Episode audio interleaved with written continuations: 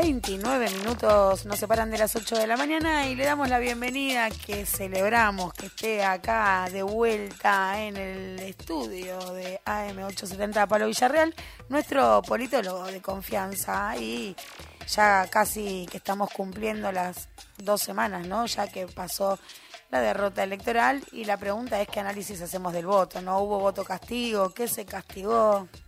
Bueno, hola chicos, buen día, eh, buen día a los que escuchan también, un gusto estar acá de nuevo.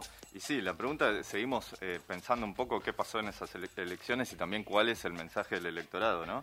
Está claro que eh, le retiraron el apoyo, le retiraron el apoyo al gobierno nacional y que mm, eso también tiene que ver con este, el bolsillo, ¿no?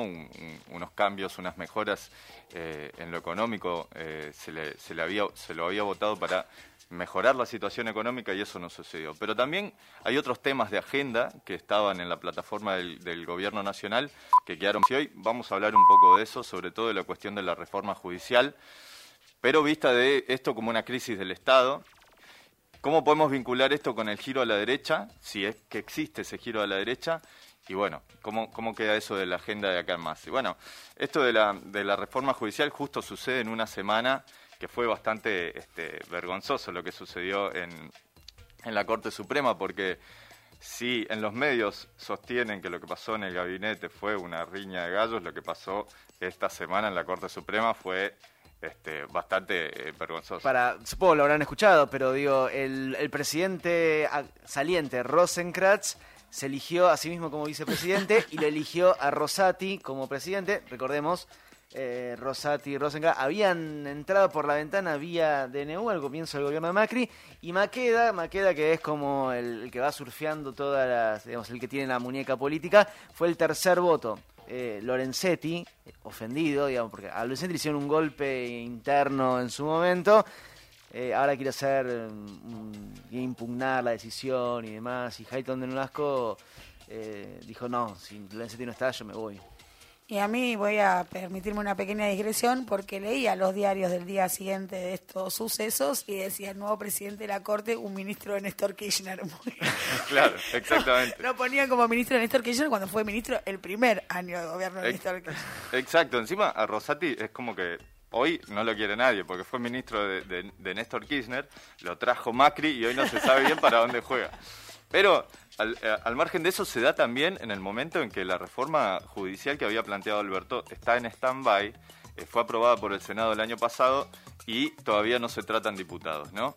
Em, y, el diagnóstico sobre el Poder Judicial es una agenda pendiente, esa reforma judicial es una agenda pendiente del eh, Gobierno Nacional que había hecho eh, eh, ese diagnóstico y había dicho la calidad institucional exige un mejoramiento del Poder Judicial y del Ministerio Público, ¿no? Y, ese era el objetivo. Pensemos que todavía Rafeca sigue como, no, ternado no, sigue propuesto a ocupar la Procuración eh, el cargo de, titular del Ministerio Público Fiscal y eso todavía no ha sucedido en el, en el Senado.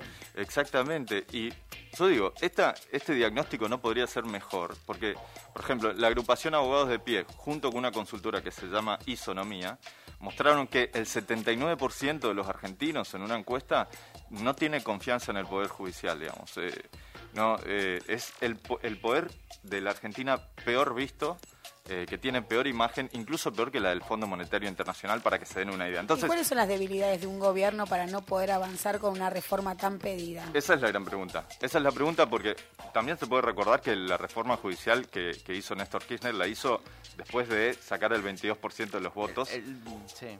Eh, y, y no era un mandato electoral de por sí, ¿no? Y esto sí es un mandato electoral porque esto fue dicho en campaña, queda pendiente, y además del apoyo electoral que tiene, con estos datos de un, Poder Judicial con tanta mala imagen, es muy probable que si se plantea un proyecto serio de reforma, sea apoyado por incluso más allá del electorado que votó a Alberto Fernández. Bueno, perdóname, ya que estamos en este diálogo, digo, creo que eh, la, la, cintura que había tenido Néstor Kirchner en su momento fue, bueno, conformar esa Corte Suprema. Creo que eh, se actuó en la, cabeza del problema.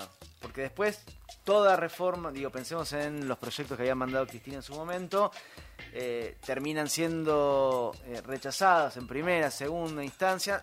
Quien termina definiendo es la Corte Suprema. Exacto. Por eso es lo que se plantea en algún momento y pensando en la mística y en la necesidad de una Corte Suprema acorde a los tiempos eh, políticos, históricos de, de un país, no hay que tenerle miedo a la discusión de la Corte Suprema. Bueno, se amplía la cantidad de miembros, su funcionamiento. Digo, me parece que la clave para que cualquier reforma judicial llegue a funcionar es ir directo a la Corte Suprema. Exacto, y sabes que coincido mucho en esto que decís que no hay que tenerle miedo al debate porque se tiene que poner en agenda, digamos. Yo digo, lo que pienso es, después del momento de crisis eh, del gobierno, lo que quedó expuesto es el debate interno con respecto al modelo. Eso hay que ponerlo sobre la mesa y discutir todos estos temas, no solo lo económico, sino cómo reformar eh, y, eh, el Poder Judicial y también darle más eh, poder digamos, más poder y, tener un Estado más fuerte. ¿Por qué? Porque eso también había sido un pro- una propuesta al frente de todos. Y esto se liga con la pregunta acerca del giro a la derecha o no de la sociedad en estas, estas elecciones. Yo, me parece que además de una de un, de una un quite de apoyo al gobierno nacional, lo que estamos atravesando es un momento también donde está en crisis la credibilidad del Estado como, como un todo, ¿no? En su capacidad redistributiva, en cómo eh, actúa la justicia, eh, en si el poder legislativo es donde realmente están representados los intereses de los ciudadanos y se resuelven los debates políticos, digamos. Es un momento... eh, Pensemos, por ejemplo, en el intento de la toma del Capitolio por parte de, de los simpatizantes de Trump, ¿no? Es también un, un- un momento a nivel eh, internacional, me parece, en que el Estado está siendo eh, cuestionado. Y, Bueno, es nosotros también la estamos... derecha, digo, me parece, si hay un giro a la... Esta pregunta, ¿hay un giro hacia la derecha por ahí en el, en el análisis nominal de la cantidad de votos?